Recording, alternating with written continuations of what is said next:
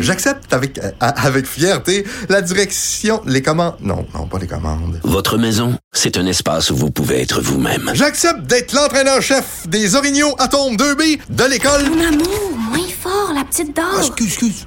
Tu parles à qui? Elle mérite d'être bien protégée. Et vous méritez d'être bien accompagné. Trouvez la protection la mieux adaptée à votre maison avec Desjardins Assurance et obtenez une soumission en quelques clics sur desjardins.com.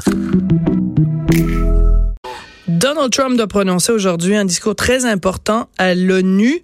Oui, il n'y a pas que l'environnement dont on parle à l'ONU aujourd'hui. Un discours donc sur la liberté de religion.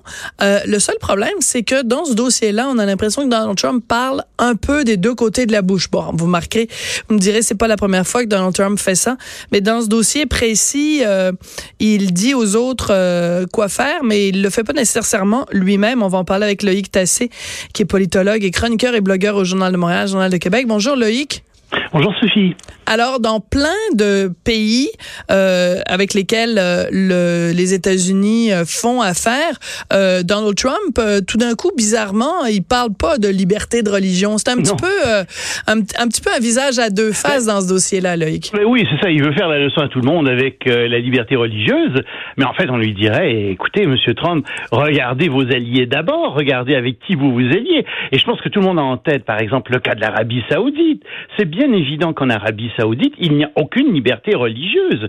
Euh, les gens, par exemple, les Saoudiens, les pauvres Saoudiens euh, qui sont musulmans et qui décident de ne plus être musulmans, de changer de religion, ou pire encore, du point de vue saoudien, de devenir athées, ben, ils sont tout simplement exécutés. Ouais. On les tue.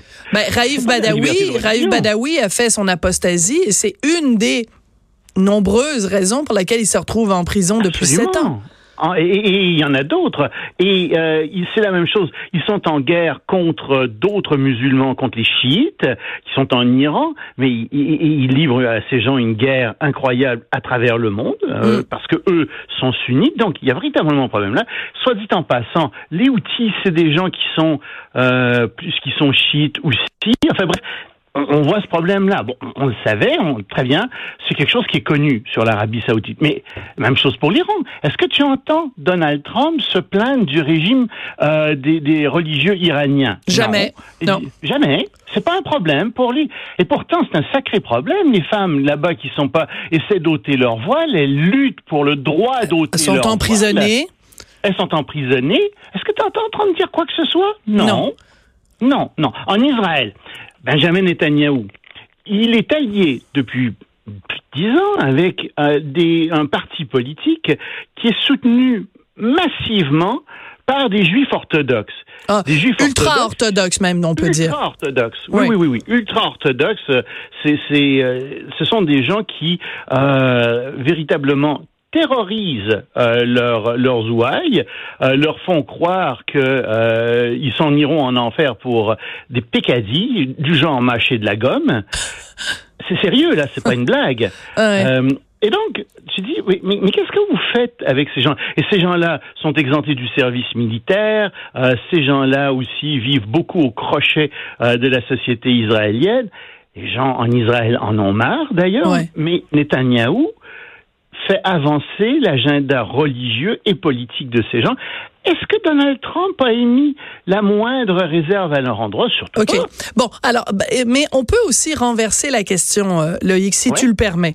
Euh, Ben oui, oui, L'Arabie, l'Arabie saoudite, on, on sait très bien que la seule et unique raison pour laquelle euh, l'Occident continue à faire affaire ou même à s'allier à ce pays-là, qui est une thé- rien de moins qu'une théocratie, c'est parce qu'ils ont un sous-sol rempli de pétrole. Ils enlèvent Mhm. Oui. le pétrole, il n'y a plus personne qui leur adresse la, la parole.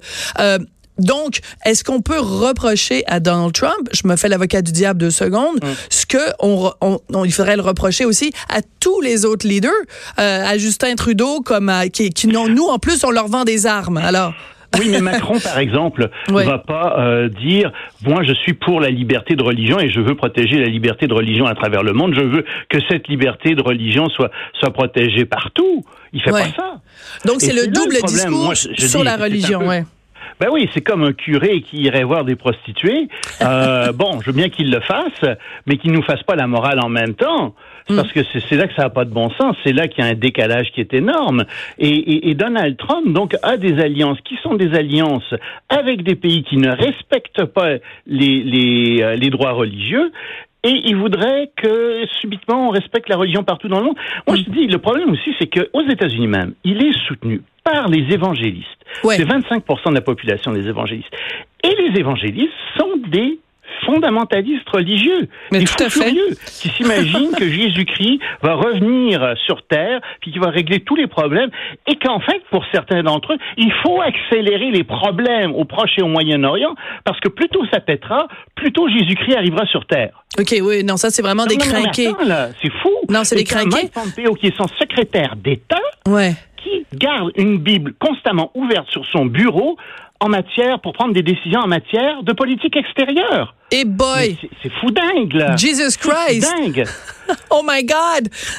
Non, mais t'as tout, t'as tout à fait raison. En même temps, quand les États-Unis, on ne peut pas imaginer les, les États-Unis, parce que tu dis dans le cas de Donald Trump, ce sont les, les évangélistes, mais de toute façon, de tout temps, les États-Unis ont toujours été, il y a toujours une, une, une proximité entre le pouvoir et la religion. Elle a grandi. Mais en fait, en fait, c'est parce que je, je veux t'amener sur un terrain, c'est que on l'a toujours dit. En fait, euh, jamais un athée euh, a déclaré ne pourrait être élu aux États-Unis. C'est-à-dire qu'en fait, tu ne peux pas représenter le peuple américain si tu n'as pas une allégeance religieuse. Dans la tête des Oui, Américains, ça ne tient pas debout.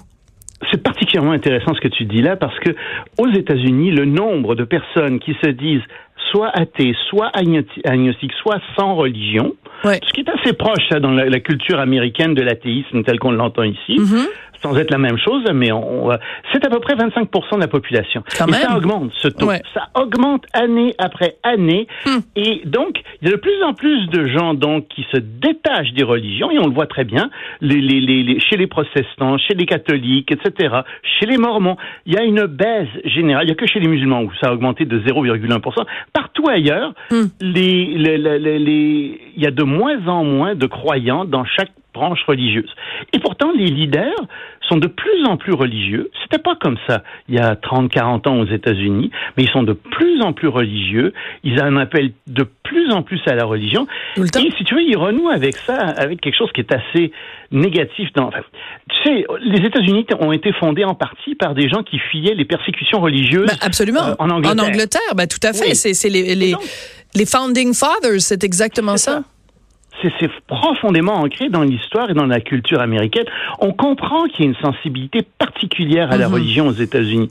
Mais moi, ce que je dis, c'est ça que j'ai écrit dans, dans ma chronique ce matin, je dis, écoutez, là, il y a une différence entre des gens qui euh, pratiquent une religion, si vous voulez, de manière générale, une religion euh, qui n'est pas une qui, qui est une religion moderne, Mhm. je dirais de type moderne.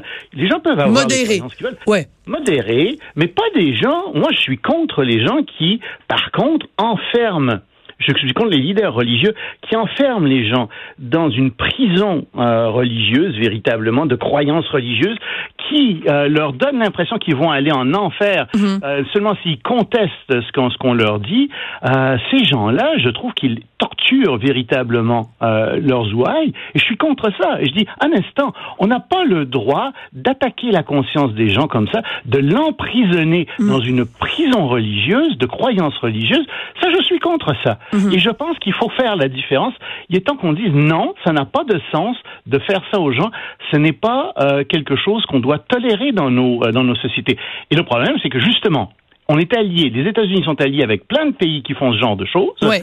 Et aux États-Unis même, il y a des groupes religieux qui, sont, qui font ce genre de choses. Et moi, je dis non, ça va pas. Plus que ça, ces gens-là, de par leurs croyances, placent leurs croyances au-dessus Bon. de nos lois. Voilà. Alors ça, ça, je, je suis contre. Alors ça, ça nous amène à un point qui est très intéressant que tu soulèves dans ta chronique ce matin. Tu dis que normalement, bon, quand il y a des élections fédérales, ben, aux États-Unis comme ici, on pose toutes sortes de questions euh, aux, aux- aux individus, aux candidats qui se présentent et qu'on veut euh, élire. Mais imaginez si on demandait à ces candidats si pour eux la loi de Dieu est plus importante que la loi euh, humaine ou que la loi qui- qui- qu'ils vont être appelés Oui, à voter en étant en étant Est-ce élus. exactement, est-ce qu'ils placent les lois humaines euh, au-dessus de leurs croyances? Ouais. En fait, Dans je fais un parallèle. Je fais un parallèle juste deux secondes. Moi, je serais drôlement intéressant de poser la question à Jacques Meeting. Est-ce que la loi de, des, des Sikhs est plus importante que la loi civile canadienne? Canadienne. Oui. Ben oui. Et euh, moi, j'ai- j'aimerais poser la, la question aussi à tout le monde, à Justin Trudeau. Mhm. Qu'est-ce qu'il en pense, lui aussi? Parce que dans une démocratie, la loi est plus importante que tout le reste. C'est ça qui est le plus important. J'avais allé plus loin que ça. C'est grâce à la démocratie et aux lois qu'on a dans nos démocraties Mm. qu'il y a une liberté religieuse, une Absolument. liberté de conscience religieuse. C'est pas l'inverse. S'il fallait écouter les leaders religieux, il n'y en aurait pas de démocratie. Mhm. Alors, les- je parle des leaders qui sont des, des leaders religieux fondamentalistes, évidemment. Bien hein, sûr. Eux, euh, eux seraient très heureux de, de se, de, de- se substituer aux élus. Donc, c'est une question qui est très importante à poser, et c'est une question qui, malheureusement, prend de plus en plus de place dans nos sociétés. Mhm. Et je pense qu'il faut la poser aux candidats pour des intellectuels, pour des gens qui sont relativement éduqués. Je vais te dire que c'est quelque chose qui va de soi. Mm. On place puis pour les gens qui ont du bon sens en général aussi, on dit oui, oui, les lois sont plus importantes. Nos lois humaines sont plus importantes. En fait, c'est un débat qui a été réglé, figure-toi, il y a aussi longtemps que la fin, de la, le- le- la fin du Moyen Âge. C'est ce qui a donné lieu à la Renaissance. On a dit, écoutez, d'un côté, il y a les lois humaines, les humains s'occupent de leurs lois, puis de l'autre côté, il y a tout ce qui est métaphysique, votre façon de vous comporter en Mm. privé. Ça, c'est métaphysique. Si vous croyez n'est-ce pas, en, en la vie en- après la mort, etc. Vous irez au paradis si vous faites du bien. Si vous n'y croyez pas, vous irez en enfer. C'est très bien. Mais pour les lois humaines, On s'en ce occupe. sont des lois qui sont faites par les Ben, humains. en fait, c'est qu'elles sont faites. C'est aussi qu'elles sont Oui. faites pour tout le monde. C'est que dans une société, si chacun se dit, ben moi, c'est la loi de mon Dieu qui est plus importante, ben le problème, c'est, oh, il faut, on s'entendra pas sur le Dieu, parce qu'il y a ton Dieu, il y a mon Dieu, puis il y a ceux qui croient pas en Dieu. Alors ça devient compliqué. Alors que le, le la, la loi des humains, ben c'est un tronc commun qui nous permet tous d'avancer, et euh, et, et c'est ça qui constitue la, la, la démocratie. Je veux juste Bien sûr. revenir à notre à notre bon ami euh, aux cheveux orange. Euh, tu dis bon, comment se fait-il qu'il tient un double discours? Il dit qu'il est pour la liberté religieuse et qu'il va se battre Je pour ne sais ça. pas comment se fait-il. Je fais remarquer qu'il tient un, double discours. Oui, oui, Hmm. tout à fait. Oui. Alors, donc, euh, mais en même temps euh, que dans les pays avec lesquels il est allié, euh, il n'y a pas de liberté religieuse et qu'il n'en fait pas cas ou qu'il ne tape pas sur les doigts de ces pays-là. Si euh, euh, Donald Trump débarquait en Arabie Saoudite en disant ça n'a aucun, aucune, euh, euh, aucune allure la façon dont vous traitez justement les minorités religieuses, s'il arrivait en Iran en disant comment ça se fait que vous traitez les femmes comme de la chenoute, s'il arrivait en Israël en disant à, à, Bibi comment ça se fait que tu euh, es allié avec les ultra-orthodoxes, c'est très bien Loïc qui se ferait recevoir avec euh, une brique et un fanal, puis on lui dirait de quoi tu te mêles, Donald? Non, il y a beaucoup Non. de gens qui le suivraient. Dans les pays arabes, par exemple, et musulmans, devrais-je dire en général, l'Arabie saoudite est copieusement détestée. Ouais. Les gens n'aiment pas du tout le wahhabisme euh, qui se diffuse, qui, qui rentre dans les sociétés avec le fric que l'Arabie saoudite a. Non, l'Arabie saoudite est un ennemi des démocraties. C'est une honte qu'on soit allié à cette Arabie saoudite. Mais regarde ce qui s'est passé. saoudite Regarde la en semaine dernière ce qui s'est passé en France. La Ligue euh, islamiste mondiale, il y avait un représentant, le ministre de la Justice de l'Arabie saoudite qui était là, qui a été reçu par plein de dignitaires français. Puis Ensa Faïda, la femme de Raif. Badawi, est allée, je l'ai vue à la télévision française. Elle était interviewée en disant, euh, puis bon, son français est un petit peu, euh, est pas super bon, mais il s'améliore tout le temps, Ensaf. Et, euh, et elle disait, mais comment se fait-il que vous donnez, que vous déroulez le tapis rouge à l'Arabie Saoudite? Et il y avait Zineb El Razoui, donc euh, cette ancienne journaliste de, de Charlie Hebdo, qui disait, mais comment ça se fait que la France, qui était le, le pays des lumières et des libertés, se met à genoux devant l'Arabie Saoudite? Oh, pour une simple question de fric, parce qu'ils achètent des- de l'armement de la France, parce qu'ils achètent aussi beaucoup de, euh, de bijoux, de produits de luxe. Voilà, c'est tout simplement ça. Mais à un moment donné, il faut dire non, c'est comme, tu sais, c'est comme au temps de l'Afrique du Sud. Ouais. L'Afrique du Sud Très avait bon un, parallèle. un affreux régime d'apartheid. C'était l'État le plus riche de l'Afrique, un des Mm. États les plus riches au monde.